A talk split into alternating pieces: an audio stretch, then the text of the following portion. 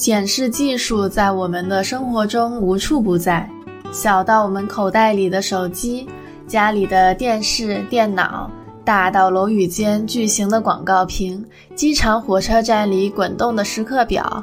显示屏是我们获得资讯与娱乐消遣的非常重要的媒介。今天我们要来聊一聊显示技术是怎么回事儿。这里是牛油果烤面包。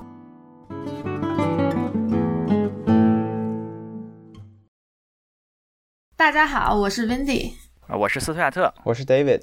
这期呢，我们非常荣幸邀请到了一位从事这个显示技术行业的专家 Zack 博士，欢迎 Zack 博士。哎，Hello，大家好，大家好，哎，我是 Zack。首先，这个非常荣幸啊，能够和。牛油果面包的这个朋友们认识啊，因为我也算是频道的热心听众了。呃，我是觉得频道的节目呢做的很有意义。呃，就只要是有这种牛油果面包味道的内容呢，都是可以来和大家分享的。像最近做的一线的医生啊，做 Airbnb 的房东啊，还有自己开公司的一些分享等等。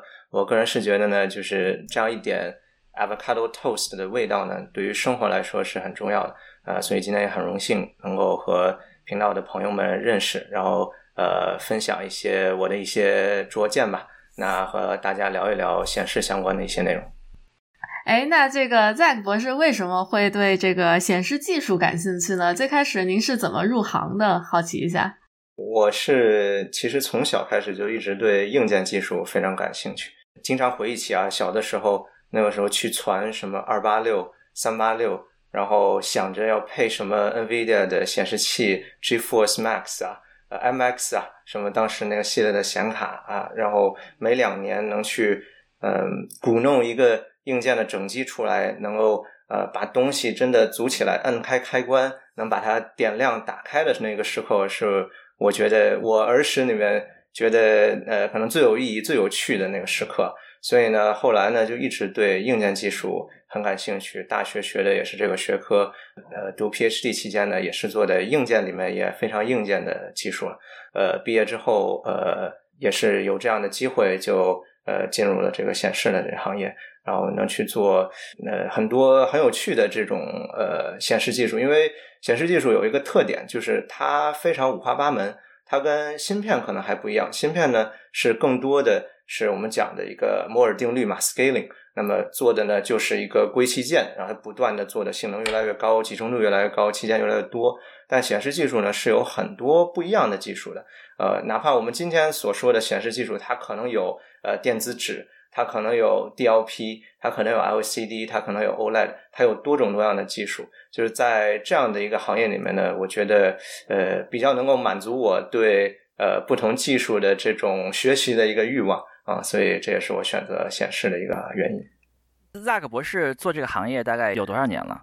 可能呃前前后后算起来快十年了吧。哇，十年了啊！那在您看来，在十年里这个行业最大的变化是什么呢？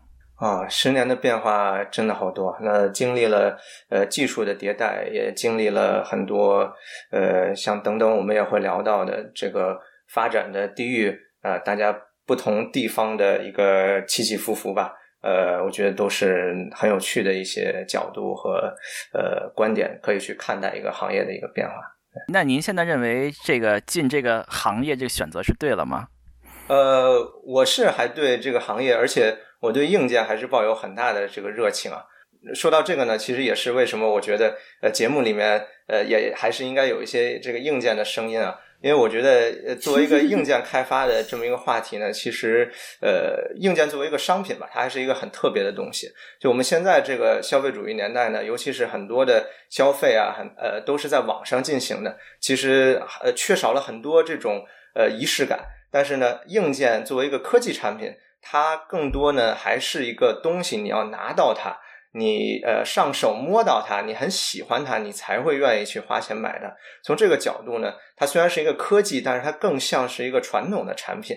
然后对这个行业的要求呢，其实也就是不一样。你还是需要注重设计，注重质量，然后要有呃作为一个科技公司，你还是要有一定的呃公司运营的系统一定的底蕴才能够驾驭得了。所以呃，从这些角度吧，我还是觉得硬件很特别，然后硬件也很需要很多的呃，很值得大家对很综合，很需要大家很多的智慧呃开发的能量去投入到这个行业，才能真正的把这个东西做的又有科技，又是一个呃拿在手上也会觉得很有价值的东西。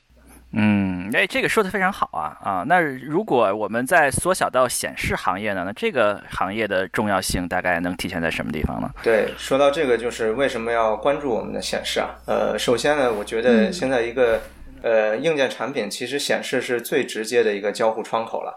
那么呃，显示上的体验、性能上的差异呢，也是第一时间会最容易被客户所感受得到的。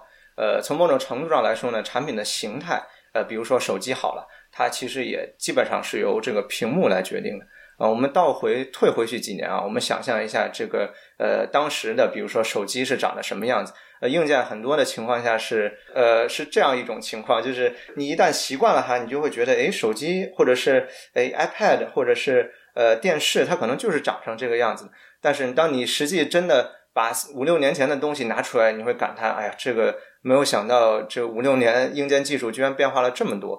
而在这里面呢，其实它最主要长成什么样子，变化最大的其实就是这个显示器。我们看几年前的显示器，它还不是全屏年代的，那看起来那个时代感，呃，基本上 会觉得这难道只是四五年前的东西吗？而且估计再让你使回去，那是恍如隔世。对呀，上面一个条，下面一个条，左边一个条，右边一个条，是吧？是的，是的。由奢入俭难了，有点。是的，是的，是的。另外呢，就是我觉得从一个商业的角度啊，就是我们毕竟买这个硬件产品买的是个东西，那呃，比如说我们花七九九或者是一千美元买了一个手机，其实这里面很大的一部分钱是花在这个屏幕上。所以呃，说到这儿呢，我也想能问一下几位主播啊，就是呃，你们觉得这个一千块钱里面有多少钱是花在呃这个不同硬件的不同组件方面的？嗯，那我先猜一个吧。我猜是不是芯片最贵啊？就是芯片是不是会花到一个一千块钱里面最大的部分？嗯，你把我想猜的猜了，我猜什么？因为我觉得芯片是运算的这个核心部件，是不是？我觉得它是不是会最贵的？嗯，但我有我有印象，因为我手残，我经常摔坏屏幕，然后我知道换一个屏幕是要一两百刀的。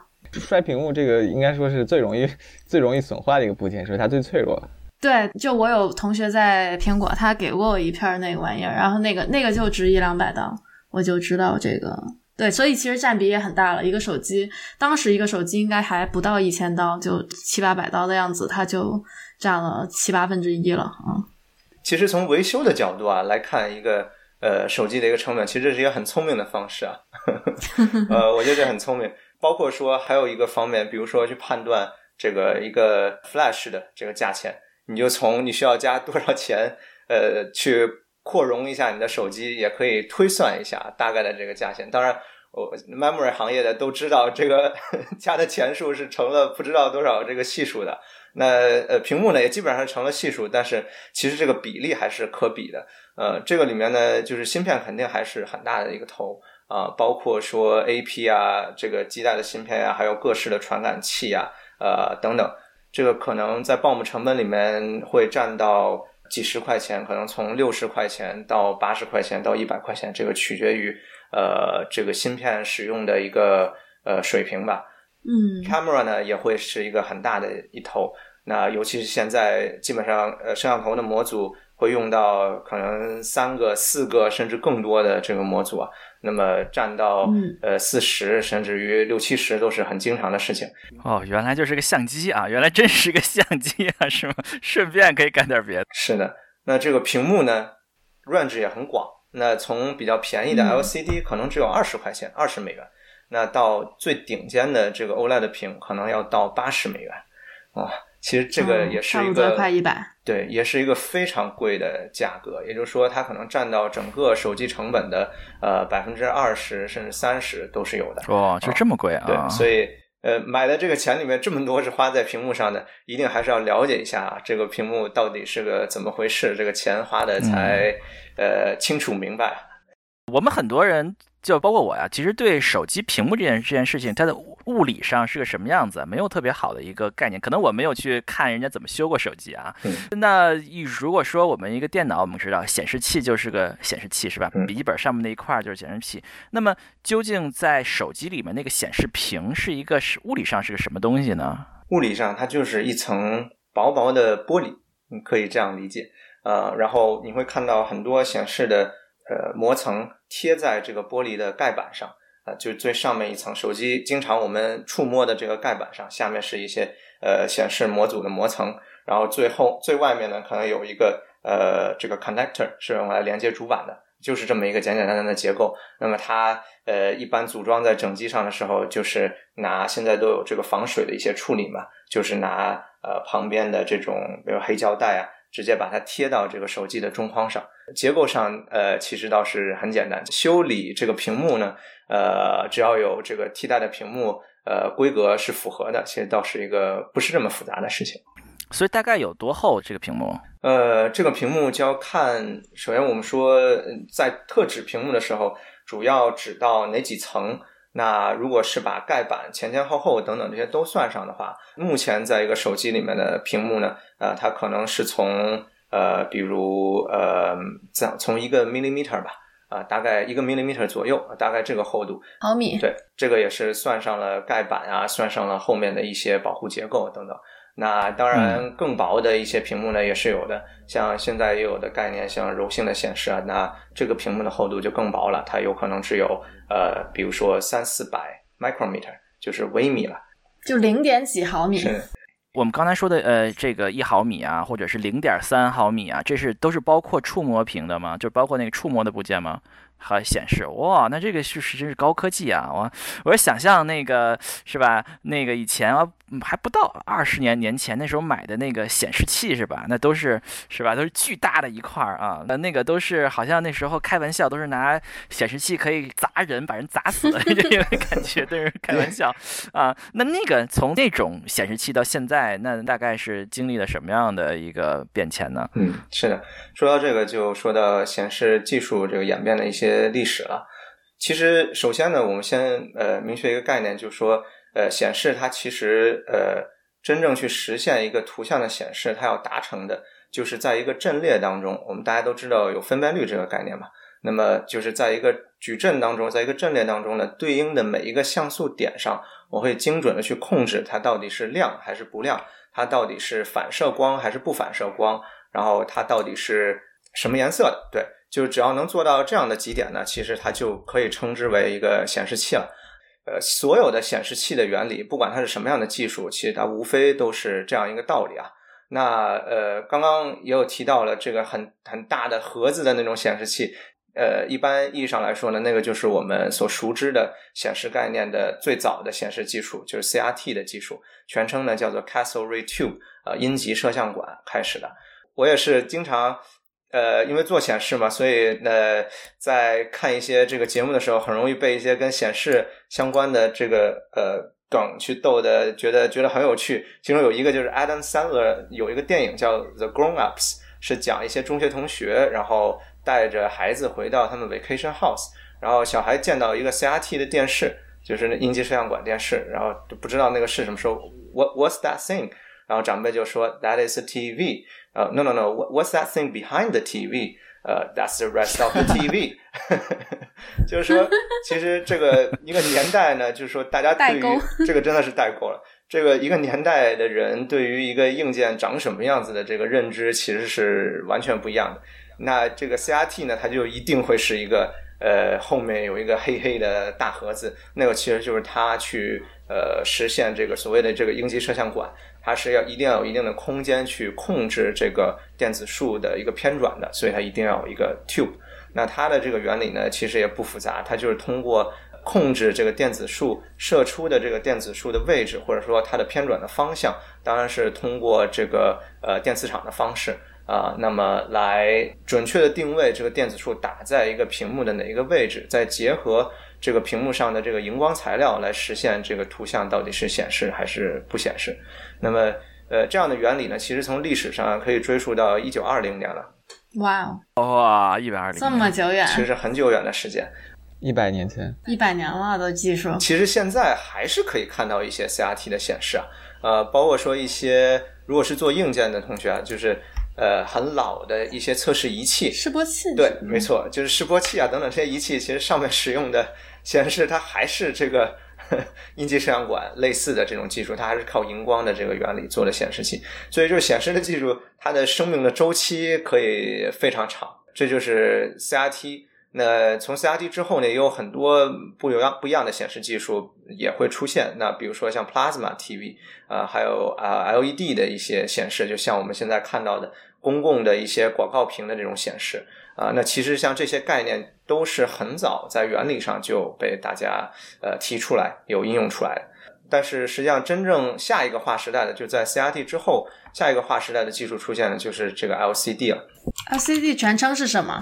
呃，Liquid Crystal Display，啊，就叫液晶显示屏，液晶显示器。对，它的技术核心呢，就是通过这个光的偏振性。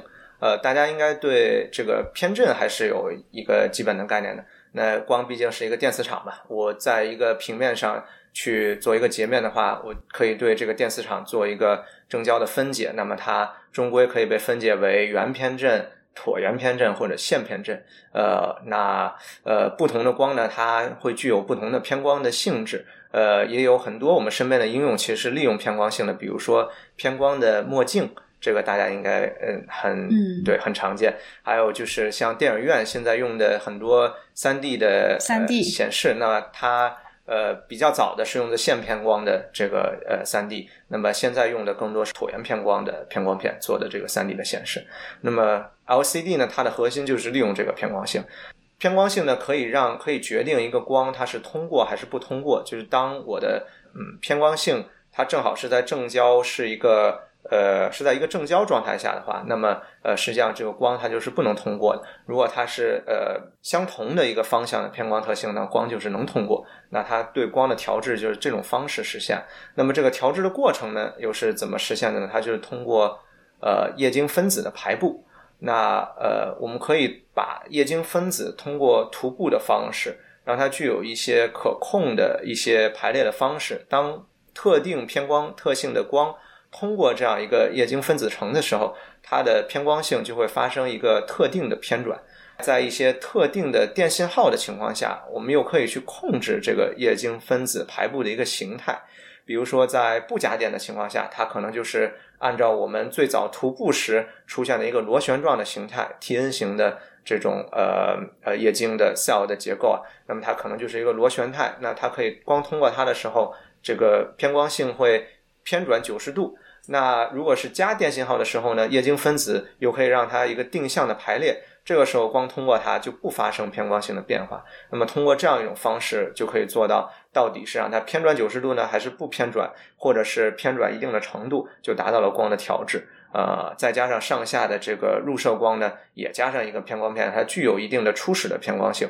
出射端再加上一个偏光片，能够去呃过滤掉这个光到底是让它通过还是不通过，就可以来准确的控制这个显示了。呃，这个就是 LCD 的基本原理。所以我作为一个外行啊，因为其他主播都是学电子是吧？我我来我作为一个外行，我试图理解一下，就是说这个液晶在。这个前面那个显示屏里面，它把这个显示屏的这些这些分子还是原子啊，排列成一种特殊的样子，然后这种光打过来的时候，就这些量；这种光打过来的时候，就这些像素量；然后那个光打过来就是那些像素量，然后它就变成这个，就好像有的是亮，有的是不亮的，是这种感觉吗？对我感觉，我的理解好像是说，你可以比较方便的通过电流什么的去控制每一个像素点亮还是不亮，它有多亮。嗯，我觉得说的都没错。然后这里面呢，这里面呢就还有一个概念了，就是因为呃，其实两位都提到是要呃，我们显示最终是要做到一个呃位置上的控制嘛，在一块显示面板上要有的地方亮，有的地方不亮。这个的调制呢，就要通过呃，这这个叫做 active matrix 呃的这样一个背板的技术。那它所谓的。呃，所谓的 active matrix 就是说，在一个用矩阵的形式，把整个的显示器呢分成每一个单独的子像素，子像素里面可能又有呃这个 RGB 不同颜色的子像素。那么在每一个子像素上呢，它有有源的器件啊，包括说一些电容的器件来存储。呃，我这一个子像素它到底是显示什么样的信息？那么它到底是亮还是不亮？啊，这里面的有源器件呢，我们就可以简单的理解它就是晶体管。那其实它跟 IC 里面的这个晶体管的概念是很类似的，只是说它的材料体系是完全不同的。IC 呢使用的是单晶硅，而呃显示所用的这个晶体管呢，通常是我们所谓的薄膜晶体管，它使用的可能是非晶硅或者是多晶硅的这种材料，那么它的晶体的形态是不一样的。但是工作的原理是非常类似的，只有拥有了这种矩阵式的这种驱动呢，才能够搭配，比如说行列的扫描啊，然后去在适当的时候去写入在每一个像素点内写入对应的数据，然后去确保这个像素点它显示的内容是呃我们所期望。啊，大概的原理就是呃这样子实现，而且有了，一旦有了这个 Active Matrix 的这样一个背板之后呢，那么整个显示的驱动呢就可以做在一个薄非常薄的玻璃基板上了。呃，这也就是为什么 CRT 的那个大盒子就消失掉了啊，就是变成了我们现在习以为常的这个电视的显示器形态或者笔记本的显示器形态了。它的结构就简单了很多，只有一个呃背光源，呃有一个呃入射光的偏振片。有一个 Active Matrix 的背板，然后再加上我们的液晶层，再加上我们上面的偏光片和盖板，这个就是一个基本的 LCD 显示器的一个堆叠。这个是好多层啊，有一个控制呃哪个亮哪个不亮的那个那个背光板。是的，然后那个是最后面吗？还是在中间？那个是在最后面吗？呃，那个在比较最后面的话，是对于 LCD 来说的话，是一个背光源。光源在那个还要后面，就是它把光源还过滤了一部分。呃，是的，是的，你这就是 LCD，LCD 它我们刚刚提到了，其实显示要控制的是，呃，可以是控制亮或不亮，或者是光通过还是不通过，或者光反射还是不反射。从这个概念上，LCD 控制的是光它到底是通过还是不通过，它每一个像素点控制的是这个。所以背光源呢，其实是一直有发光的，那只是说是恒亮的吗？是恒亮的，只是说我们看到有的地方不亮呢，是我故意让那个地方。呃，让它通过刚刚的这个偏光正交，然后让它不通过光，然后这个的调制又是通过刚刚所说的这个 Active Matrix 的背板。那么这个背板的位置呢，就等于它需要在背光源的前面，然后要在液晶层的后面，它是夹在中间。所以它把这个这个光给变成什么样子，然后打到这个呃液晶屏上，然后液晶屏会。把它显示出不同的颜色和像素，亮或者不亮。嗯，它它是控制这个液晶层的形态，液晶层材料的那个形态。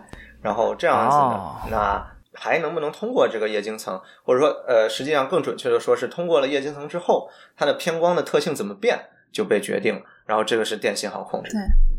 所以说中间那个晶体管层是控制这个液晶屏的形态的，它并不对光起作用。啊，可以这么说。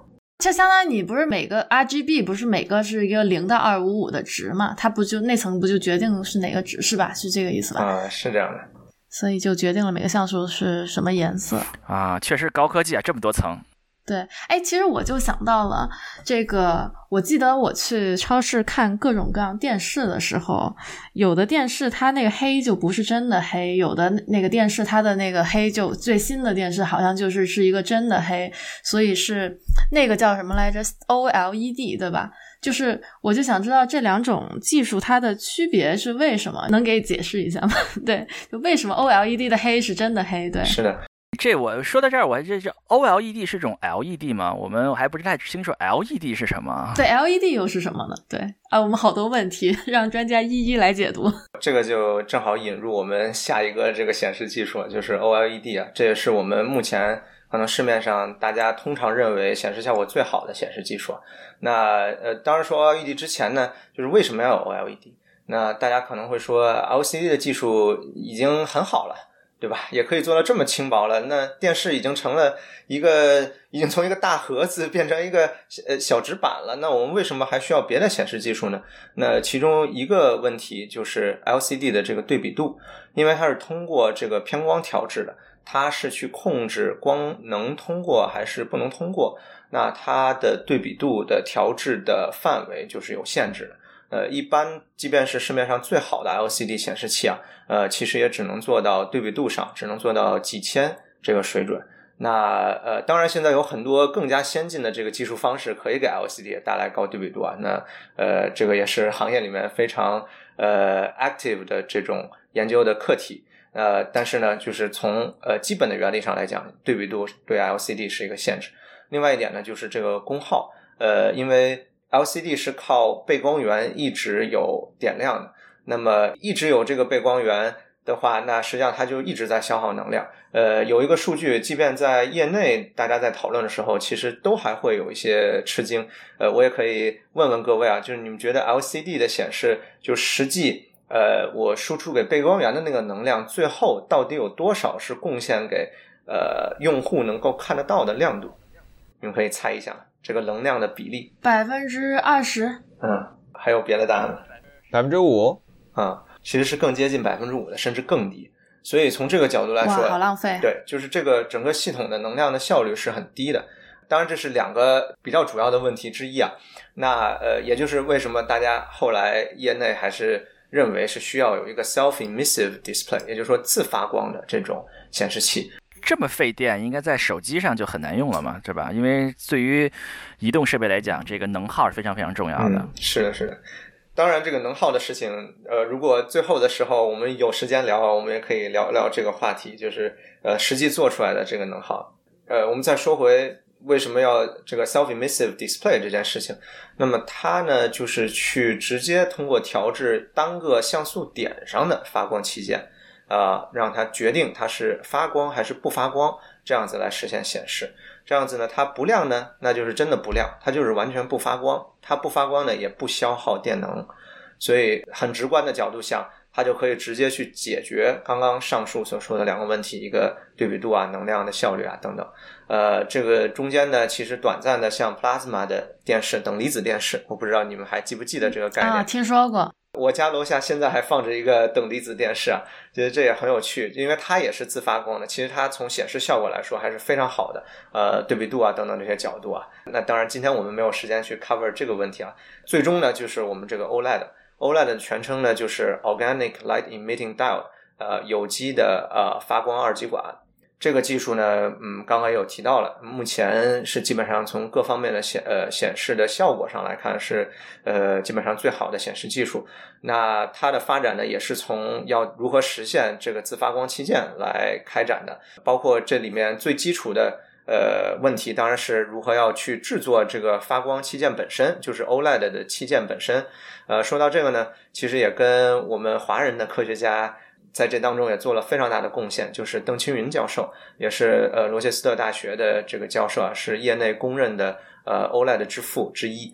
当时在柯达的这个实验室发明的 OLED 器件，基于这样一个器件的显示器呢，它可以通过每一个像素点上的 OLED 器件去精准的调节，通过它的电流来调制它的亮度。在结构上呢，也自然就会变得简单了很多了，因为它并不利用。光的偏光特性，那么也不需要背光源，也不需要提供初始偏光性的这一层偏光片啊，那么呃，整个的堆叠就减少了很多层，那结构上非常的简单，显示器又做的更薄了，呃，甚至于呢，呃，我们所说的像呃 Active Matrix 这个背板的技术呢，它连。这个玻璃的一般是坐在玻璃的基板上，而对于 OLED 来说，它甚至于可以坐在这个柔性的衬底上，甚至于可以做成柔性的显示。那这个就是我们当今所知的，基本上代表最先进显示技术的这个 OLED。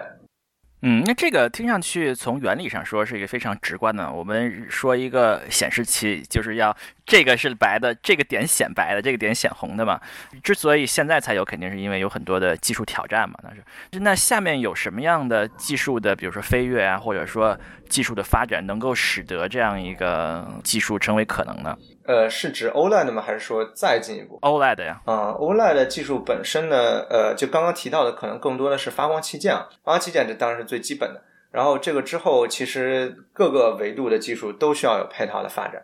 那比如说像呃驱动的问题，呃，从驱动的原理上呢，OLED 器件就跟 LCD 是完全不同原理的驱动。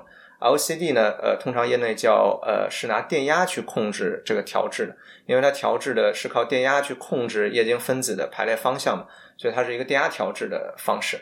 而 OLED 呢，它是一个电流调制，就是说我是靠流过多少的电流来决定它啊发多少亮度的光那么这个在整个驱动原理上就完全不一样了。那由于驱动驱动呢是通过 active matrix 上的器件来去实现的，那这个时候呃这个器件电路怎么去设计，对于器件最基本的要求啊这等等就又都发生变化了。所以其实现在用在 OLED 的显示当中的这部分技术，其实也跟 LCD 是呃挺不一样的。呃，那么就是最终是它的发光元件可以做到那么小，使得这个技术成为了可能，是吧？工艺是不是有也有一些 blocker？对，其实就最终是很多很多的呃很多很多的 factor，多行业多领域的大发展，使得这个技术成为了可能。是的像这个技术是什么时候发现或者发明的呢？所以它经过了多长时间才走到了大家的，比如说家家户户的电视上？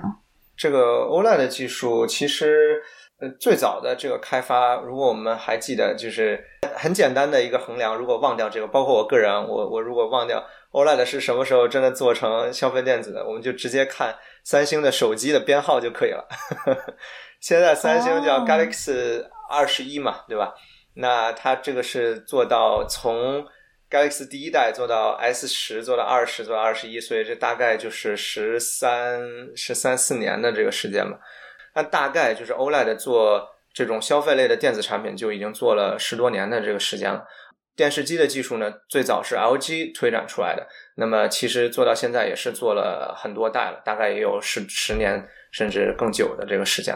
所以说，就是三星的 Galaxy 就是基本上是比较早期使用这个技术的应用。是的，是的。iPhone 呢？苹果手机呢？因为我们这个有没有一个这个 衡量的标杆？嗯，苹果就是 iPhone 十嘛，iPhone 十是第一次上这个 OLED 显示，就是第一个全面屏，就是当时就现在的 iPhone 长的这个样子，这个是当时第一次导入这个 OLED 的技术，所以说苹果是比较慢的，是比较采用这个技术比较晚的。也是因为苹果对用户的体验一般都还是要求会比较高嘛，当一个技术没有做到真正能够。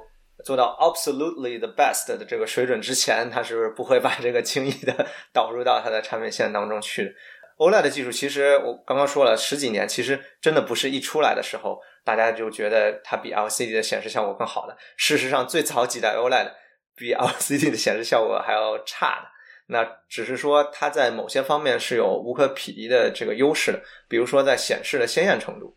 呃，OLED 的显示因为它是自发光，它不是靠一个白光的一个背板，再通过一个滤光片去转化成这个 RGB 这个三个三原色，它是直接通过呃红色、绿色和蓝色的基础器件去发光，然后再去组合呃这样一个彩色的颜色出来，所以它的色域就很广。最早的 OLED 一直在说跟 LCD 有什么优势的时候，第一当然是对比度，那第二其实就会是这个色域会比较广，说颜色都比较鲜艳。呃，如果用过比较早的这个呃 Galaxy 的手机的话，一个一个很大的一个特点啊，就是微信的那个绿色的 message 的框会显得特别特别的绿，特别的显眼。就是你可能跟一个 LCD 屏去对比，你会发现，哎，这这个好像颜色匹配的不太对。打开了我的微信，然后看了一下这个绿色对话框。是的，是的，早期的 OLED 为了要突出它的特点，所以就故意的把这个色域做的很广，然后呃，就是能显示它确实跟那个显色不一样。那毕竟人眼还是比较喜欢这种饱和度比较高的这种画面，就是你如果两张图片，你同样一个饱和度高，一个饱和度低，你可能会觉得，诶，这个好像饱和度高的画面比较好看，尽管它不一定真实。啊、所以在那个好多年前啊，十多年前的时候，有的时候大家吹嘘说、啊、这个手机这个比较鲜艳啊，是大多数情况下都是因为它用这个 OLED 的这个显示屏，是这样吧，？可以这样说。而且刚才我觉得听过在博士说的这个这个技术是一个全面的发展才能达到说今天商用这样一个地步，这就联系的让我想到就是真正真正这个邓青云教授他发明这个 O OLED 这个技术实际上是上个世纪七十年代末八十年代初了，嗯，嗯那真正到应用到现在，这已经过去了相当于快三十年，是不是？这个才真正的成熟品被广泛的商用化。这个中间，我猜想是不是经过了很多大量的技术迭代，然后包括周边配套的相应的技术辅助，才能达到今天这样一个地步。嗯，是的，是的，真的是这样。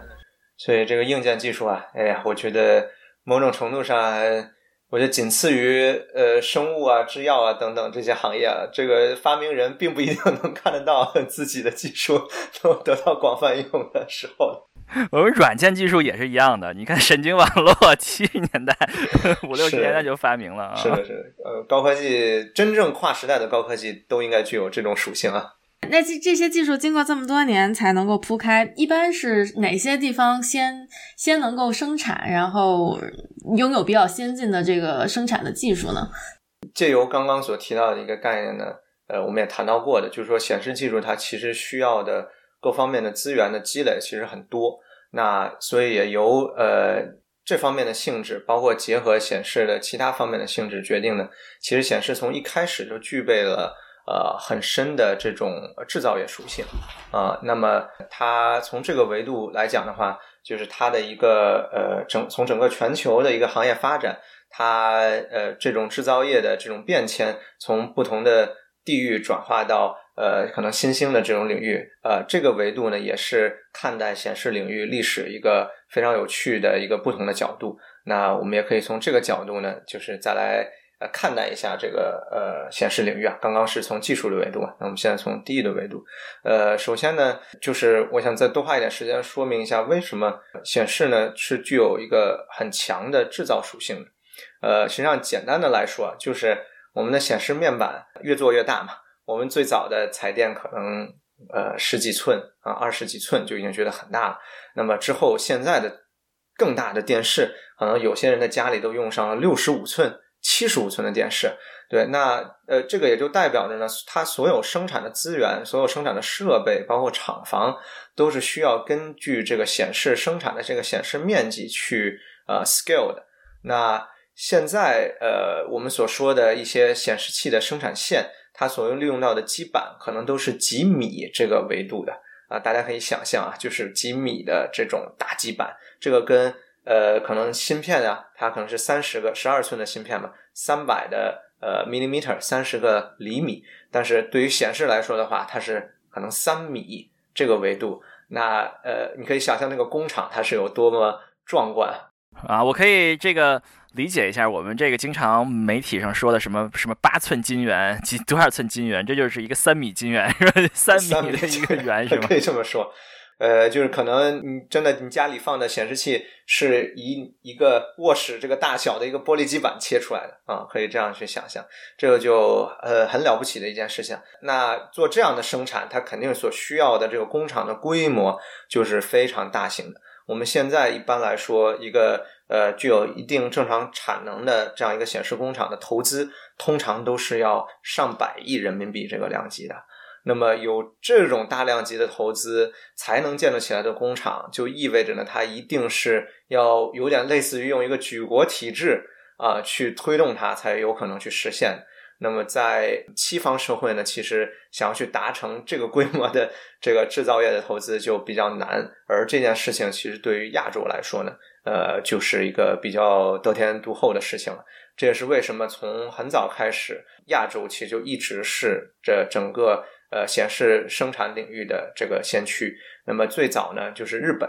呃，我们应该大家都还记得这个东芝啊，呃，松下呀，索尼的这个彩电。呃，我发现现在很多这个穿越剧，甚至都是以这个作为一个标志，呃，来去编一些这个剧情的，因为大家会很有代入感，就立刻想到了又回到那个黑盒子时代的那个彩电去了。那其实最早就是呃。显示面板的这个生产就是以日本为中心的，包括说像之前的这个 CRT 的显示啊，那后来呢又经历了这个韩国的崛起，呃，就是我们现在所最熟知的像三星啊、LG 啊这个显示领域从技术角度来说非常先进的这个企业啊，那其实从整个显示行业在韩国也是一个。类类似于支柱领域，那它不仅仅是从呃制造的这些资源，包括从大学，从整个这个国家投入的一个导向上，都是非常聚焦的一个行业。尤其是最近几年的这个 OLED 行业，台湾呢也是一样，从九十年代、零零年代，呃，战略布局做了很多显示领域的这个布局，也经历过大规模的建厂、快速的扩张啊等等这个过程。呃，我们说起来就是几分钟的时间啊，这个显示领域就好像经历了这种地域的这种变迁，但其实它是需要一个非常时长时间的积累的，因为它所需要的呃技术是从材料、从设备，然后到比如说驱动的芯片，然后再到生产的资源，所以这是一个非常长的一个呃供应链的一个链条。即便说我们现在呃说好像日本的电视啊，日本的这些呃显示好像并不是这么常听说了，但是呃依旧有很多非常关键的这种技术还是呃还是保留在日本。那比如说像一些关键的材料啊，一些关键的设备，比如说光刻机，其实理解了这些东西的时候，有些时候也会帮助我们去消化一些时事啊。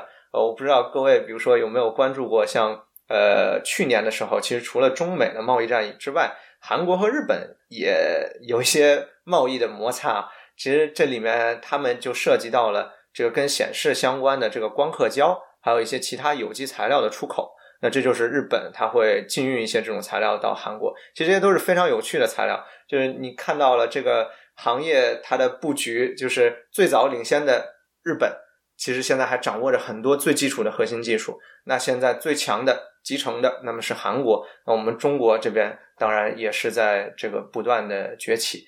提到中国呢，其实最早彩电这个从整机的角度，我们这个出现的一些企业，比如说像呃牡丹。和四川长虹，对这些我可能名字一提出来，大家就非常有印象了。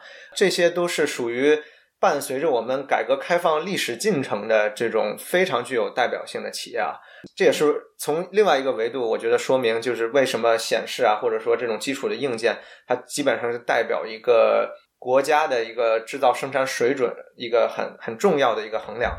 这个是从整机的维度，其实从最近的真正的这个显示面板的生产的。开始呢，其实是从零零年代左右，国内的这个显示的公司开始从韩国是当时把现代电子的显示业务部门收购过来啊，这一步开始，我们真正的开始进入到了这个先进的显示领域，开始自己制作这个面板啊。这里面呢，其实有两本书也可以推荐给这个呃频道的一些听众啊，一本呢是这个《激荡三十年》，这个里面就讲了很多。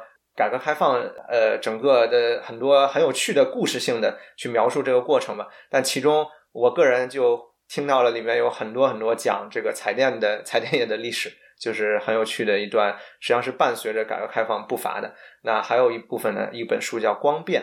这本书就讲了，实际上是我们整个就是所谓先进的显示面板技术导入到国内发展的这个整个历程。呃，其实也是很有趣啊。这个我们不一定有所有的时间 cover。它主要讲京东方的是吧？京东方因为是属于也是最早做这个我们国内做这个行业领域的龙头企业嘛，那当然很多的故事是围绕着京东方来的。那么做到现在呢，其实我们呃中国呢已经。呃，占了整个显示领域 LCD 的产能啊，全球的产能有百分之六十以上的产能，现在是在中国大陆。所以大家可以想象，就是所有的笔记本、所有的显示器、所有的电视，这其中有六七成都是从这个中国大陆把这个显示面板做起来的。这其实是非常不容易的。我们刚刚说，第一个引进的时候才是两千年左右。那做到现在二十年的时间不到，就是二十年，对，已经可以把这么复杂的一个呃动辄几百亿投资建厂的这么一个行业做到现在这样的水准，这个没有一个战略性的布局，实际上是完全做不到这个高度的。所以现在呢，国家对这方面的投入也还是非常的重视，就是我们有这个叫做一芯一屏一存储一传感，这个是站在呃国家角度的这个战略方针。那这个里面一芯当然就是指芯片，一屏就是指我们所有这个显示屏。那当然还有其他的这个呃半导体相关的这种所谓卡脖子的技术啊。那么呃真的是要上升到国家的高度，那不仅仅是从制作能够制作出这样一个模组的角度，而是说从配套的我们刚刚所提到的材料、设备，这个设备当包括制成的设备、测试的设备到软件。我们如何用一些这个 EDA 的软件去进行这个电路的设计等等，都是需要进行综合布局的。那我觉得做到现在还是一个非常激荡的一个年代啊。呃，我觉得还是有很大的这个发展的空间，呃，还是很值得呃大家投身这个领域来这个闯荡一番的。像刚刚提到这个光刻机，它这个核心技术在日本比较发达的话，我其实有一点好奇，就是说，那比如说这个技术它在它在咱们中国是说它存在，但是还没有那么先进，是吗？还是说就是说它不能够光刻机说到显示领域的光刻机，因为光刻机也是一个非常敏感的一个话题。那呃呃，我们更多熟知光刻机这个概念是从呃芯片的制造这个呃维度的。那我们所听说的，比如说五纳米的制程需要这个呃深紫外的这个光刻机的技术导入，呃，而这种技术呢，现在又都掌握在 ASML，呃，也是国外的公司这个手上。呃，显示领域的光刻的概念，其实跟芯片的制造是很不相同的，因为刚刚所提到的这个基板的尺寸是完全不一样的。芯片的制作领域的光刻机是在呃，比如三百个 millimeter 的这个基板上去刻蚀出。呃，五纳米这个维度的呃，这么一些呃呃形状出来。那对于显示的基板是在三米的基板上要刻蚀出可能五个微米或者是一点五个微米这个量级的一个形状出来。所以它所用到的原理和整个呃设备的设计都是完全不同的。那也是为什么就是这部分技术还是掌握在呃日本的这个呃厂商这边。那主要是尼康和佳能这两家公司了。那国内呢，当然也有，我们也是呃做了很多的这种战略布局，呃，也有很多的公司在做这方面的呃研发。其实像这种很基础的。呃，这种技术其实想实现这种通过很短期立刻的赶超的话，就相比较于模组的生产是可以做到，因为我我只要呃把这个整个的生产线的对呃能够把它建造起来，然后利用一些呃整个行业的这个 know how 的积累和呃各个 infrastructure 的这种积累，相对来说更容易一点可以做到。但是像这种非常非常基础的，就是需要更多的时间去消化。那我们这个显示的技术都有哪些应用的层面呢？通常能看到的就是手机啊、电视啊这些东西，但是像你们行业中的人可能能看到更多的，对，那都有些什么呢？是的，所以说到这个呢，我就呃又想从一个先从一个比较宏观的入局这件事情，就是我是认为，当然某种程度上是因为我是做显示的，但我是深信不疑呢，就是说，其实从某种程度上，显示是决定。整个硬件形态和整个硬件生态的一个很重要的组件，这我们刚刚呃比较早的时候也有提到过了。对于移动设备来说呢，可能电池也是一个呃很重要的一个因子。那么不是说像比如说呃通信的技术，这当然也很重要，对吧？四 G、五 G，那会有很多应用层面上的这种创新。但就是从一个东西它是长成什么样子，一个硬件。长的你摸起来是什么形状，是什么样子的这个角度，其实显示器是一个至关重要的一个因素。因为我们来看，实际上就是由于有了 LCD 的显示器，才会有现在的电视，才会有现在我们所说的笔记本。也是由于这个有了电视，有了笔记本之后，可能才会有对应笔记本的整个呃硬件呃形态出来。呃，当然手机就更是一个更好的例子了。那么呃提到手机呢，呃我们倒是也可以。再顺道提一下这个触控这件事情。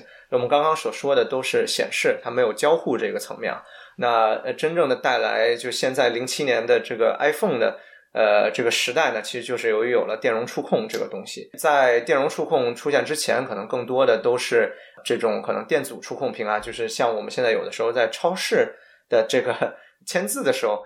往下摁一下，摁到底下才有，才才会摁出去，是吧？是的，你要真的摁动摁动它，它才能记录下来的。呃，那种就是比如电阻屏，当然还有像光学屏啊等等的。但是只有真正的把电容屏的这个技术做进去之后，它做到了现在的这种触控的灵敏度，还有包括多指触控啊等等这方面的能力。而且现在触控的实现和显示是完全集成在一起的。呃，可能大家有听说过像什么音效啊。这等等这种概念，那可能我们没有太多时间去展开了。但是，不管是对于 LCD 的显示，对于 OLED 的显示，它几乎就是显示的一部分。也是由于这个触控跟显示高度集成之后，才有了我们后来的整个手机的生态。啊，那我们也知道，就说大概从一零年开始吧，可能到一五年、一六、一七年左右，呃，其实有一波所谓的 IOT。或者叫智能硬件的这个大创新，当时也是一度的很很热潮啊。物联物联网是吧？物联网 Internet of Things。那其实我们回顾这段历史啊，它实际发生的事情是什么呢？就是由于手机生态的带动，由于智能手机这个东西的出现，它里面的组件，比如说传感器，呃，加速度传感器啊，摄像头啊等等。那么再加上它的 AP，对吧？它的这个实际的处理单元，再包括通信，呃，通信当然不仅仅是这个移动的通信，还包括蓝牙啊等等模块，它都进行了一次高集成化的一个升级，呃，也是在这个整个的手机生态基础之上，有了所有我们现在所看到的这个智能硬件的创新。所以呢，从这个维度啊，我是觉得一个显示器的改变牵动了整个硬件行业。所以，当我们在思考，就是说这个呃显示领域呃有什么样变迁的时候，比如说在 LCD 之前，你可能是想象不到，哎，会有手机这个应用出现的，你想象不到会有笔记本这个东西出现。那同样的，就是我们现在在看待一些新的显示技术的时候，我们在想下一个维度又会是什么样的一个应用的时候呢？我们也要完全。跳脱开现在这个圈子，我们不用去想，就是好像哎，一定是手机又变成一个什么样子等等。那我觉得当然没有错，这个会是最近几年很快就会发生的事情。但是更让人 exciting 的应该是，就现在还想不到的这些应用形态。所以呢，说到这个呢，我倒是很想把这个问题能抛回给各位主播啊，就是说你们觉得，就是将来的显示新的显示技术，什么样的显示技术，或者说什么样的这种硬件形态？是下一个时代去划时代的这么一个生态系统。听友群里讨论过这问题，我一直觉得有一点就像科幻一样。我们现在这个我们看 Kindle 啊，这个电子书就是夸一下，就是电子书是硬的，对吧？但是和这个看书的体验还是差很多的。看书你可以翻，是吧？翻到哪什么哪？什么时候那个电子书就能是好像就是那么一本书？嗯，我一换，啪就换成另外一本书了。嗯。嗯，以后我们的手机就又是一本书，嗯，可以拿来翻，嗯，应该非常酷的样子。嗯，我觉得这个就是完全可以实现的呀。你这让我想到那个换衣服，还有一个就是，如果说衣服都是能显示的，它就有点像那个动物森友会。对我能网上下载一衣服，我这 pattern 马上咵一下就变成另外一衣服。因 为你你说的这个好像貌似也不是说现在就没有吧？我记得好像。那个就是 LV 和国内的一家非常知名的公司是吧？就有合作，然后他们就在这个 LV 的包包上面，实际上就嵌了一个屏幕，然后啊，对对对，但这现在不够便宜，对吧？它得是 LV 那么贵的，对。我能想到一个应用，我觉得是因为我是哈利波特迷嘛，我觉得哈利波特里面有那个隐形的那个斗篷，是吧？这个如果屏幕变成了真的像一张一一块布料一样，它就可以随意的伸缩，然后那么斗篷，然后它就披到人身上，就真的可以实现这个魔法世界里面才能实现的这种人隐形的这样一个效果。其实我觉得那个这可能是受一些已有的这个原型的影响啊。其实我们 屏幕现在还不够多，对吧？我们我们屏幕还可以更多。我们看到屋子里的每个角落都可以是屏幕，对吧？我们的墙可以是屏幕，我们的窗子可以屏幕，我们天花板可以屏幕。这个这个我们屋子的每一个部件都可以是屏幕，我们买的东西都可以是屏幕，对吧？你的眼镜可能是个屏幕，是吧？每个角落都是一个屏幕，听起来很可怕的样子。哎，我觉得。其实，首先本身想象这个过程就是一个很有趣的过程，是吧？呃，很多我很欣慰的是呢，就是说很多这种预测未来的这种呃呃科技的书籍啊，或者是呃不管是什么，全都错了啊，全都错了。当当然他们全都错了，但是他们通常在预测一些硬件技术的时候呢，那可能不会去提及说一定人类拥有了一个。比如说，这个多强的跟现在又是多少倍的这个计算的能力，或者怎样，就说不会说在这些方面说，呃，硬件的创新带来了什么很对人的生活啊，对一般人们的生活带来一个什么完全革新的改变。但是他们一定一定都会提到一点，就是刚刚说到的，就是任何的地方都会是有显示。这个信息越来越爆炸，那你一定会想在任何的地方全都有这个有 display 信息的这种能力啊。也是因为这件事情，所以对显示的要求一定会是持续的，会是五花八门。然后我尝试总结一下呢，各位刚才提到的，呃，各种形态上面呢，其中比较关键的就是说，从行业的角度，我们需要达成的事情，第一，这个显示器要做的便宜。对，其实像一本书啊，做成一本书，或者说做成哈利波特的报纸，我们以后买报纸就是买回来一个屏幕，上面都是可以显示这个动画的，那这个当然是很酷炫的事情。那为什么现在还做不太到呢？就是它还不够便宜。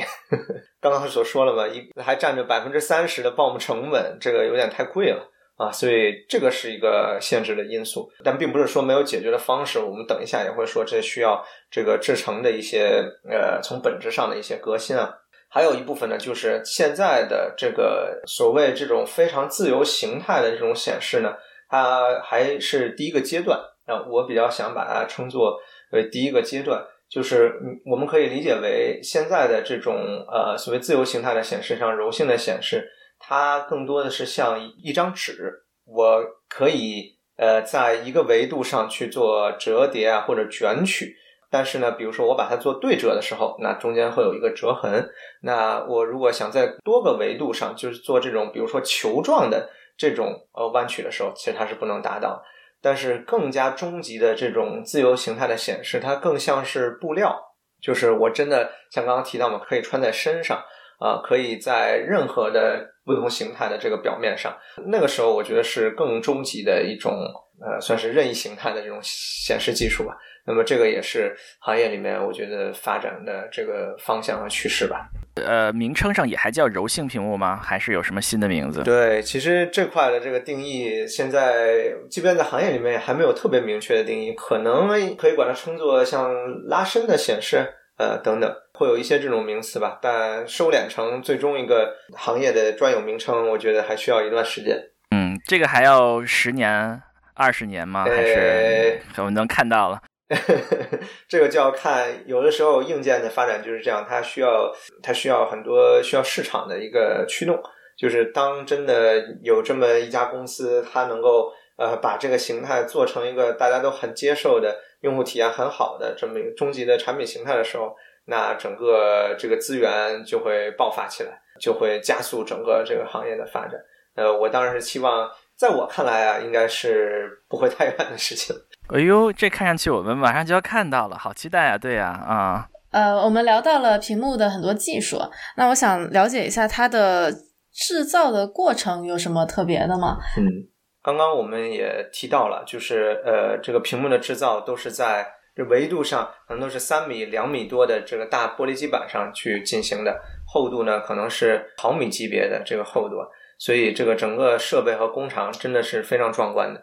呃，各位如只要是有机会能够去呃参观一下这个显示屏的这个生产厂、生产车间的话，我觉得是绝对不容错过的体验啊。你可以看到非常壮观的这种现代化生产，可能跟呃这个车厂的这种生产呃可以相比拟的啊。它目前的这种生产方式呢，其实不管是基于玻璃的这种平板显示，还是说基于这个呃柔性基底的，它还是统称叫做 sheet to sheet 的一个生产方式。它都是以一个玻璃基板去承载上面的这个膜层，还有这个器件呃来去达成的。当然，柔性的显示呢，它也是把这个柔性的基板先去涂布在一个玻璃的这个基板之上，然后呃，确保这个材料呢，它是耐高温的，呃，这种有机的呃聚合物材料，然后它的热学性质啊、力学性质啊、光学性质都是比较稳定、比较能够满足要求的。之后，在一个一个站点之间，把这个玻璃进行搬移，然后进行呃膜层的沉积、光刻，呃，然后再把这个。呃，材料刻蚀做刻蚀，在最终呢，要把整个的这个显示膜层都制作完成之后，再从这个玻璃基板上把它剥离下来。这个是呃我们现有的一个屏幕通常的这种呃生产方式。当然了，就是呃我们刚刚也刚刚还提到过，就是呃这个成本会是非常决定将来我们到底能不能迎来一个四处都有。呃，不同的这个显示器的这么一个时代啊，那呃，其实生产上如何进行更高效的这种生产，这就是整个行业的一个课题。那我们现在所说的这种呃 sheet to sheet，就是这种在玻璃的大基板上直接去做制成的这种方式呢，可能会发生一次本质的变革，变革成一个呃 roll to roll 的这么一个制成方式。所谓 roll to roll 呢，就是把一个柔性的一个基板，一个呃薄膜，它可以卷成。呃，卷的这个形态，呃，就好像一个我我们所熟知的这种胶啊，或者是透明胶带，啊，对吧？它是一个膜层，给它卷成卷，然后当然这个卷的维度呢还是非常宽的，就是它的幅宽会很宽，可能还是几米这个维度啊。那么，呃，我整个在生产的过程中是把这个呃柔性的基板直接拉伸出来，然后在滚动的这个过程当中，直接往这个基板上去打印，或者是呃所谓叫 additive 的一种 processing，就是不是说把整面成膜承积上去之后再去做刻蚀，而是把我期望呃让这个材料去沉积到的位置，只在这个固对应的位置上去呃做这个呃材料的沉积。那么如果这样子能够实现这样的生产的话，那么整个生产的效率，整个对材料的节省等等，那么这个就是一个非常巨大的一个转变了。那么很有可能就真的出现呃便宜到可以让我们使用完这个屏幕就把它扔掉都可以的这个价钱，呃，那个就是另外一个时代了。我希望在我的。呃，职业生涯，我的有生之年能够看得到这个时代的到来。哎，扔掉太浪费了，我们还要重复利用，可以回收。对，应该回收，就跟塑料什么的一样，是吧？就让它。是的，是的，要环保，要环保，要环保。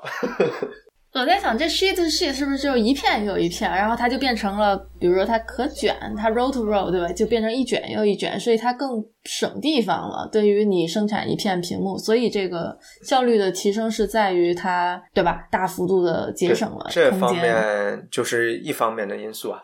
像我们基板是多大，那么我才能切出来多少颗屏幕，对吧？那比如说六十五寸的生产，我们现在一般是在八点五代线上去实现的。那么实际我们一个基板上最多就切出两到三片呃电视机来，其实这个就生产就很浪费了。我们很直观的可以想象这个事情。但如果真的是 roll to roll 的生产，那我一个幅宽可能是几米，但是我的 row 的长度呃可能是上百米。那那样子的话，那那个生产就完全进入到另外一个概念了。想一想这些还是挺让人这个期待和激动人心啊！是 对呀，哇，就是如果成本能够低到一定程度啊，很多应用都可以用。嗯，一本书的这个梦想可能就实现了啊，三百页。对对对，现在也可以，就是可能要花一万美元才可以买到。奢侈品。再进入到下一个阶段呢，就是最后的部分啊，还想，其实我这边还想跟大家来聊一聊一些对我们现在。你实际在买产品的时候会听到的一些跟显示技术相关的一些名词或者一些概念，如何去理解它，如何去分辨它？呃，因为就像我们最早所说嘛，一个东西它买了一个硬件，很多的部分是在买这个屏幕，那那你自然要对它的技术，要对它的一些 marketing term，呃，对它的一些营销的手段要有一些了解，能够呃比较清楚自己到底买不管是一个显示器一个手机到底需要的是什么。呃，然后也从中呢，可以再呃介绍一些跟显示技术相关的一些概念。嗯，这个太好了，我从来在显示屏上就没有搞懂过什么 ED，什么 ED，从来就没有搞懂过啊。好多技术参数啊。是的，说到这个，其实比较有趣的一件事就是关于这个 QLED 和 OLED，我就想问问各位了。我不知道你们在最领先的电视技术啊，基本上可能听到的是这两个名词，那你们对这两个的名词的理解？呃，是什么样子的？你你们觉得这个是好像哪个技术是你们从各个方面获取得到的，认为是比较先进的显示技术？觉得就是不同的 LED。哎，我还停留在 LED 和 LCD 的这个阶段。我不知道，我就是完全只是看它这个英文的这个全称是不是有这个 Q，Q 是代表量子嘛？是不是这个量子是代表着是不是更加先进的这样一个技术呢？这是我纯从字面上理解。对，我觉得刚刚简单的一个 survey 就完完全全达到了，印证了 三星它所要达到的一个 marketing 的营销效果，营销的效果，就是使得消费者落入它的圈套，是吗？第一就是让你忘记了 QLED 其实是 LCD，第二呢就是让人觉得 QLED 量子很厉害，然后这个应该是更先进的显示技术，显示里面有很多这种。有很多这种问题，就是在行业里面，我真的是觉得看不顺眼的一些，就是在滥用一些 marketing term 啊。但其实啊，其实很简单的一个方式啊，就是我们要相信啊，人眼其实是很敏感，呃，很简单的去辨识这些呃营销的手段的最简单的方式，就是我们实际走到商店里面，左右并排摆着两个电视，其实你看一下，你就知道哪个效果更好了，其实是可以看得出来的。啊，只要你能了解到，比如说对比度啊这种概念啊，这个色域啊，这个呃是否足够广啊，就是颜色是不是鲜艳啊这些概念，其实很快，你你只要是排队排，也通常正好在商店里面，他们就是在一个一个区域里面嘛，你只要把它们这个放在一块一看就能看得出来。那其实像这个 QLED，它其实就是 LCD 的显示器。哦哦，这样学会了 QLED、QLED，是谁要说这个就是这个一个比较烂的技术啊。其实还是传统的液晶的，也不是。但是它为什么可以称作是 light emitting diode？就是为什么可以，它还是可以叫做发光二极管呢？是的，就我们刚刚提到的 LCD 的，它里面有背光源嘛，那么它那个背光源是通过 LED 去实现，所以它就借用了这个词。然后 Q 呢，确实就是量子点，全称应该是 QD，就是 quantum dots。那么，呃，这里面呢，它实际上用到的是，呃，在背板上面增添了一个，呃，基于量子点的这个滤光膜啊，它是能够吸收这个背光源发出的光，再重新激发出来一个色，呃，色域更广的这种重新激发出来的光，它颜色就是只有 RGB 三色，而且色色彩会更纯，然后色域也会更广。所以呢，QLED 呢，它就是解决了一个。呃，在色域上，就是颜色的鲜艳程度上，跟 OLED 呢，其实相差距就不会那么大。但是，比如说它在它的呃对比度上啊，其实跟 OLED 还是没有办法相比的。就是我们要实际去看啊，真的这个呃电视的话，目前还是呃 OLED 的这个显示效果还是。呃，我个人认为啊，当然这个不同人 对这个的 judgment 呢也还会不一样。但我们从技术参数啊，从这个一个人眼的实际观感上，OLED 其实还是更好的技术，但是就会被公司搞出这个 学到了 OLED 啊，OLED 是最好的。是作为行业中呢，我也可以打个广告。现在 OLED 电视的价格呢会越来越趋于理性化。尤其是现在，呃，不管在国内买还是在美国买，国内那边，呃，现在也是 OLED 的屏幕已经国产化了，呃，就是工厂是在国内的，所以这个价格很快也会落下来，所以这个还是非常值得入手去尝试一下。如果正好有换电视的这个需求的话，唯一的问题就是现在不太看电视了。是，我也有这个问题，我也想换的有点。确实是，那尤其是其实在国内反而更是这样的情况。在美国呢，因为还相对来说传统一点，然后这个客厅里面感觉还是得有这么个东西啊。但在国内真的是需求越来越低了。是，说实话，我们家一直都没有电视。还有一个比较有趣的概念，我也想那个跟几位探讨一下，就是这个 PPI。我不知道各位关注过这个参数没有？密度能解释一下这是啥吗？对，这个叫 pixel per inch。就是呃，在距离维度上，呃，一个单位维度上有多少个子像素点？多少年前苹果经常什么那个吹嘘叫 Retina 是吧？视网膜是吧？是这种感觉，是这种感觉吗？就是说，苹果号称到达它那个视网膜就已经到了不需要再提高的程度，这样吗？嗯，是的，是的，这个就是在 PPI 上呢。其实，当然现在大家已经。比较少的去讨论这个 PPI 这事，我个人认为是更健康的一个呃情况。就是 PPI 呢，它就是一个像素的密度嘛，那么它它是要跟你从多远去看这个屏啊，要相对应来看。就是如果一个屏我离得很近的距离看，那当然我会看到它更多的细节，我所需要的这个呃像素的密度就是 PPI 肯定要更高的。但是比如说对于手机屏来说，我们人们通常拿着手机屏，可能都是二三十个厘米之外嘛，呃，大概这么一个距离来看手机屏。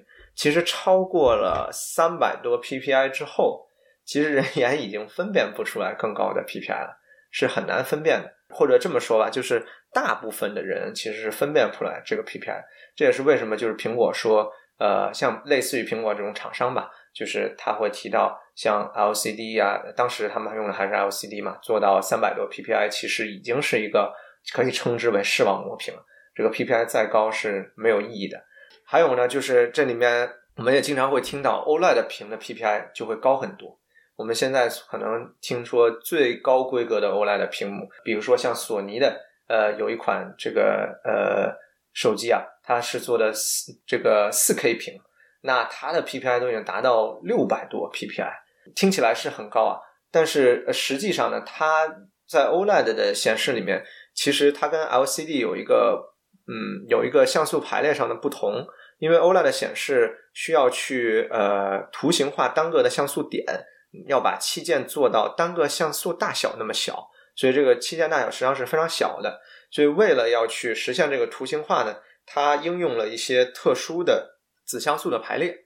在 LCD 里面呢，我们 RGB 三原色就是 RGB，呃，我们叫 side by side，就是挨个排的这个呃竖条形的这种子像素，那就是一条 R，一条 G，一条 B。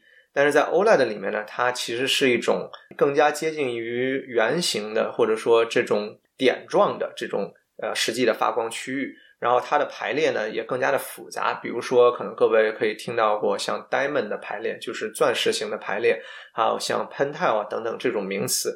那呃简单来说呢，它就是一种子像素的排列。但是它实现的呢，其实最终一个像素点，呃，它其中其实不是包含着完整的 RGB 的三原色的子像素的，它其实只有两个子像素。换句话说呢，其实我们所说的 OLED 屏的 PPI 啊，其实它只是指那个。呃，像素密度最高的那个颜色的 PPI，但是其实另外两个颜色的 PPI 是没有那么高的，甚至于可能跟 LCD 是类似的。而且由于它的发光面积呢比 LCD 要小，所以其实即便在相同 PPI 的水准下，其实 OLED 屏的呃实际从显示的那个呃精细的程度上，比如说我们看一个字体，一个很细的一个字体啊，它的边缘是否锐利啊等等，其他的显示效果是没有 LCD 好的。所以就不要看这个数了啊！我学到了，那个数就不要看了。不同屏幕之间不可比，没错的。所以不同屏幕之间其实它是不可比的，而且现在屏幕做到的水准，作为手机的应用，除非用放大镜去看，除非用显微镜去看，看不出来，已经看不出来任何的区别了。呃，很有趣的一件事就是，我不知道各位使不使这个 Oculus 的这个 VR 的设备啊？啊，那个 Quest 这个设备，我没有用过，没有用过，没有啊，没用过。上不在，上肯定用过。上估计爱玩，哎，但上今天没来。首先，这个很好玩啊，我非常推荐大家去体验一下。呃，其次呢，就是它的第一代的产品 Quest One，那其实它使的就是呃这个 OLED 的显示。那呃 Quest Two 呢，它就转到了这个 LCD 的显示。那我们单单从显示的这个解析的这个锐利的程度啊，就细画面细腻的程度，其实由于我刚刚所说的 OLED 屏的像素排列。还有它的发光面积占比比较小，其实对于 VR 的这种显示，VR 是什么呢？其实就是拿一个放大镜在看屏幕嘛。所以其实 OLED 的显示虽然作为一个所谓更加先进的显示技术，其实那个显示的锐利程度是不如 LCD 好的。Quest to 之后，不管在 PPI 上可能比 OLED 的显示还要并没有提升，但是由于它的呃像素排列和发光面积比，它的显示的细腻的程度在 VR 这种应用拿放大镜看，它就比 Quest One First Generation 的 Quest 要好，所以其实这个就是这个非常比较细致的这种这种显示领域里面这种概念，也需要根据不同的应用来看。呃，所以真的不能一概而论，说什么一个显示我的 PPI 更高，我的显示就更好，其实这个完全不是这个概念。哎，我们这个用 iPhone 的人从来都没有听说过这个概念，看来是有道理的。对，用 iPhone 比较省心啊。最后，我觉得如果还有一点时间呢，我在最后再分享一个，也是最近比较火热的一个概念，就是这个高刷新率。嗯，我不知道各位有没有这个了解过这个高刷新率的问题。我最近还真没有听说过，但是我记得在二十年前的时候，哎，是二十年左右的时候，那时候显示器刷新率是个非常非常重要的事儿。那时候是六十啊，还是能够能够九十啊？我觉得哇，牛屏可以刷到这么高什么之类的啊。但我最近这两年还确实没有听说过这个词了。是的，它是不是要影响这个游戏的体验为主呢？是的，是的。其实刷新率。呃，如果是游戏玩家会关注的肯定更多一些。另外呢，就是说最近几年比较又火热起来，就是因为在这个移动端，现在比如说大家在浏览网页呀，或者是呃等等做一些特定操作的时候吧，因为这个手速啊，大家这个手指被智能手机搞的，人类手指都变得更灵活了，这个 刷屏幕刷的这个速度变得越来越快。然后，所以呢，就是为了配合这种这种显示刷新速率变得越来越快的特定场景，所以高刷新率这个概念又出现了。现在所有的安卓的手机基本上高刷新率屏是一个标配，那至少是九十赫兹，呃，或者是一百二十赫兹，甚至于一些针对于游戏的应用，他们会出现一百四十四赫兹甚至二百四十赫兹的这种显示屏哇，这个厉害，这么高？是的，但是呢，这个东西呢。它就其实就是又是一个概念了。那当然，玩游戏是非常这个会主要的主要的一个场景。那尤其是玩那种像什么射击类的游戏啊，在晃动鼠标啊等等这些过程的时候，你当然想能够第一时间的看到对手在在什么位置，对吧？那你肯定对刷新率。呃，会有要求。当然，这个所谓的刷新率也是跟你整个系统的一个刷新率和延时都是相关的。也就是说，你的你的 GPU，你本身游戏显示的这个处理的刷新率要能跟得上，要能到六十 FPS 甚至以上。然后你的操作的这些鼠标啊等等这些交互的 latency 也要达到那个水准，其实它才有意义啊。作为手机来说呢，其实大部分的应用现在都甚至于不支持高刷新率。虽然说你有了一个高刷新率的屏。呃，但是比如说你的视频还是二十四帧每秒，可能你的游戏可能最多也就是支持到六十帧，所以呃，它本身就是不支持高刷新率。唯一一个场景能够看得出来呢，在滑动这个桌面的时候，或者是快速的，我可能在最下面翻到这个网页的最下面，我要很快的回到这个网页顶端的时候，在飞快的在刷这个滚动 scroll 那个网页的时候，那种时候 OK 那。这个是会出现需要高刷新率的这个情况，但是那种情况，我们真的所说占实际用户应用或者说影响到应用观感的百分之多少呢？其实那是一个很小很小的比例。然而呢，所付出的代价，为了高刷新率所付出的代价是对应的功耗的损失。呃，那我们也知道现在的手机都用到五 G 啊等等，这已经是很高功耗的一些应用了。那这个时候为了一个屏幕，仅仅是为了很爽快，我去。在不断的这个摆弄图标的时候，看起来心里很痛快，这个感觉，然后去 去吹到这个功耗啊等等这些问题，其实这是非常不理智的。但是现在反而这个就是成了一个标配。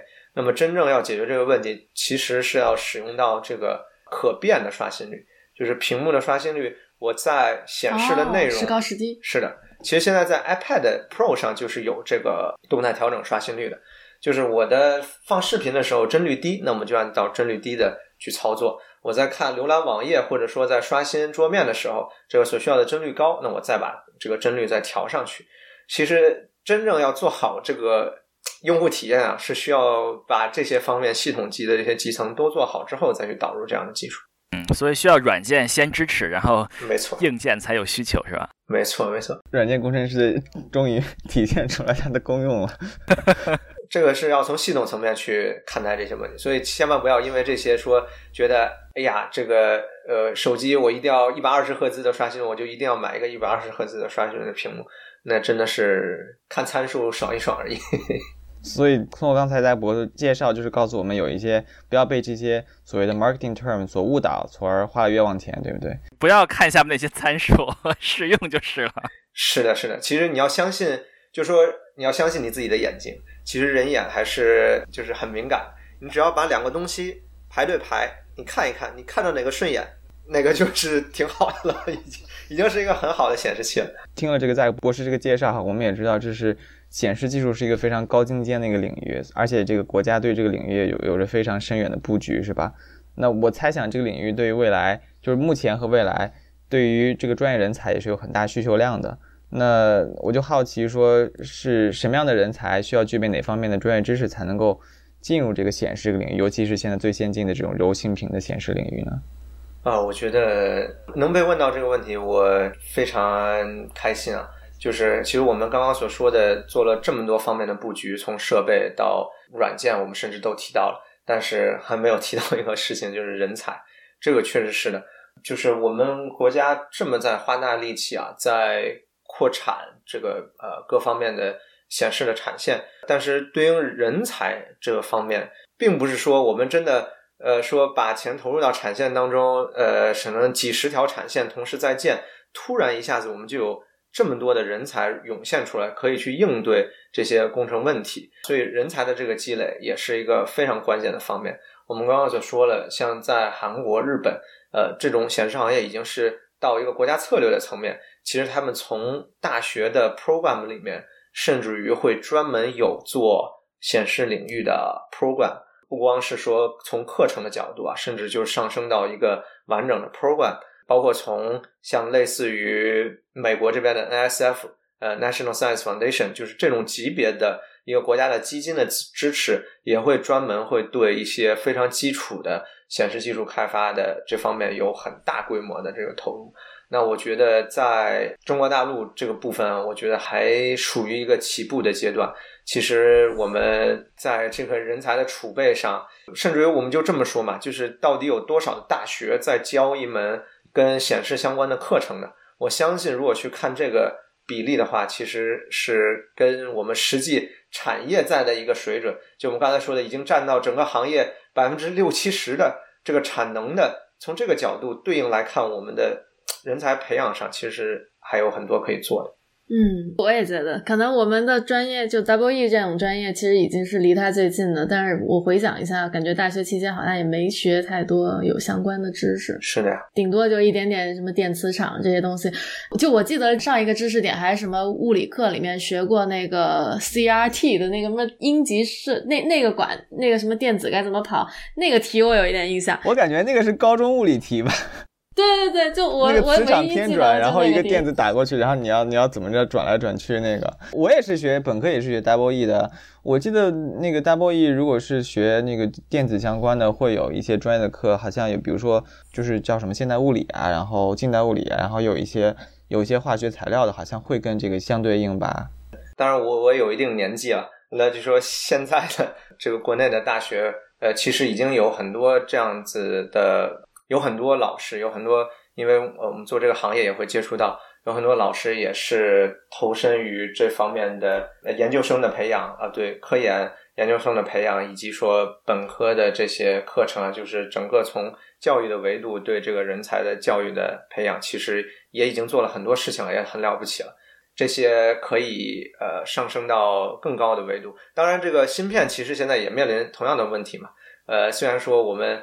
知道所知，芯片如此之重要，但是其实我们看到实际的现状，就是国内的大学可能因为相比较的，对于人才是在不同行业之间要去争抢的。那相比较的行业，比如说 CS，呵呵这个相对的吸引力还是会大更多，所以这个也是一个问题。每个这专业嘉宾都会问一个问题，最后这个问题啊，有的嘉宾回答说。哎呀，你就算了吧，这不行，劝退型是吗？有的就会回答什么都行，什么都行，你只要有兴趣，什么都行，慢慢学。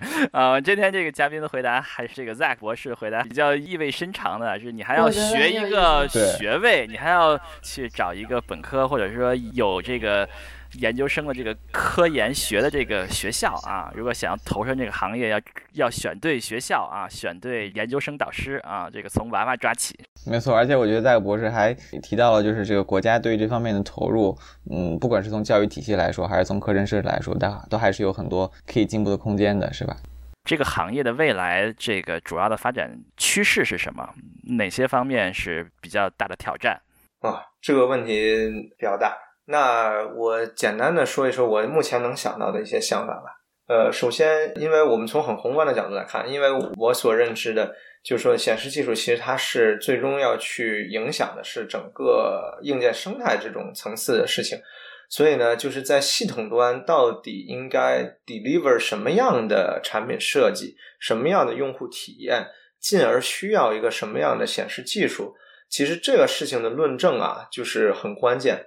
它需要自洽，就是说不能说显示技术觉得我现在好像技术可以做一个什么样的一个技术。其实显示技术，因为它仅仅是只要你能让它看到亮或不亮，它就能做一个显示技术。其实显示技术的方式可有很多。我们刚刚提到的这仅仅是显示技术当中的可能百分之各种各样的显示技术当中啊，可能百分之十甚至都不到。就是剩下的各种各样的显示技术真的太多，但是呢，就是都可以做。如果要做成一个有一个终端的应用的话，去不断的去推动技术在那一个维度上的一些进步都是可行的。但是最终你需要自洽成一个什么样的技术需求？其实像昨天我在跟温迪在对稿的时候，也还有在提到像全息的显示，对吧？其实各位所知，全息显示啊，就是说像那个电影里似的，就夸一个立体的，是吧？是，就是哎，对，一个大恐龙夸看到立体的啊。对对对，科幻电影里面的那种未来的显示，对。对，其实我可以说，全息显示如果就是想做成电影那个样子，现在想要做也不是做不出来的。全息显示做成电影那个样子，想实现那个水准呢？当然不是说完全一模一样的那个水准，但是基本达到那个水准，可能能做的方式有不下十种。但是呢，最终呢，这个全视显示要做成一个什么样的应用呢？要做成一个，尤其是做成一个消费者的一个应用，它需要的具体的是哪些方面？就是这个收敛过程是很重要的。所以我觉得这个对一个整个就是行业的一个集成的能力啊，这个要求就是很高。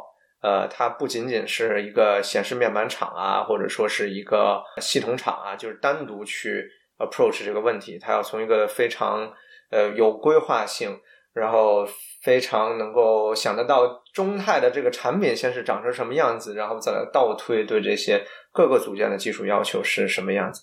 嗯，应该是这样的一个逻辑，就是有没有，也可能没有啊。就是说，在技术本身发展方面，有没有什么就是必然的趋势，或者说是可能不一定会有用，但是有没有什么发展的趋势呢？技术路径上面必然会经历的阶段呢？是不是更大更便宜？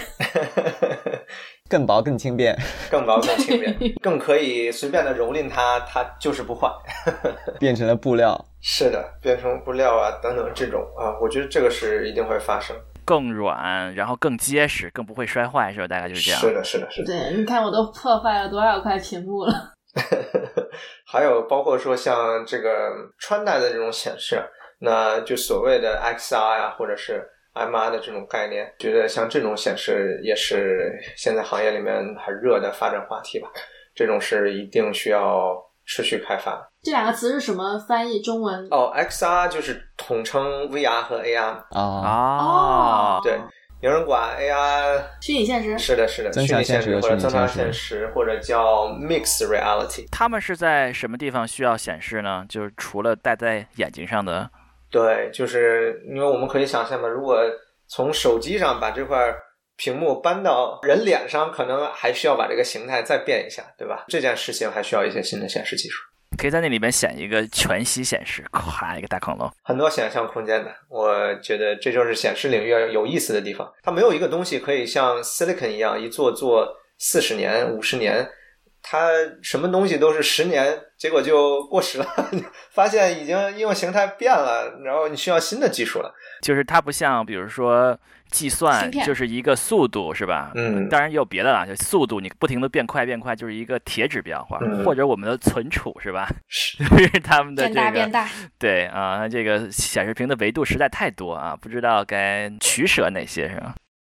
好，那今天非常感谢扎克博士来跟我们分享了这么多啊显示技术方面的干货啊，也欢迎有机会再来聊其他的话题。再次感谢能承蒙这个频道的朋友啊，这个今天也是第一次跟大家聊天，然后呃也很荣幸啊，大家比较赏识我们这边的一些拙见，那有机会的话再跟大家做更多线下或者线上的分享。感谢大家收听本期牛油果烤面包。如果喜欢我们的节目，欢迎在各大泛用型播客应用或者小宇宙、苹果 Podcast、QQ 音乐、喜马拉雅来收听。也欢迎您在评论区留言跟我们互动。如果您有兴趣来做我们的志愿者，在我们的播客简介 Show Notes 里会有我们的联系方式。我们下期再见。好，那我们后会有期。好的，那我们后会有期，拜拜。啊，拜拜，谢谢，拜拜，拜拜。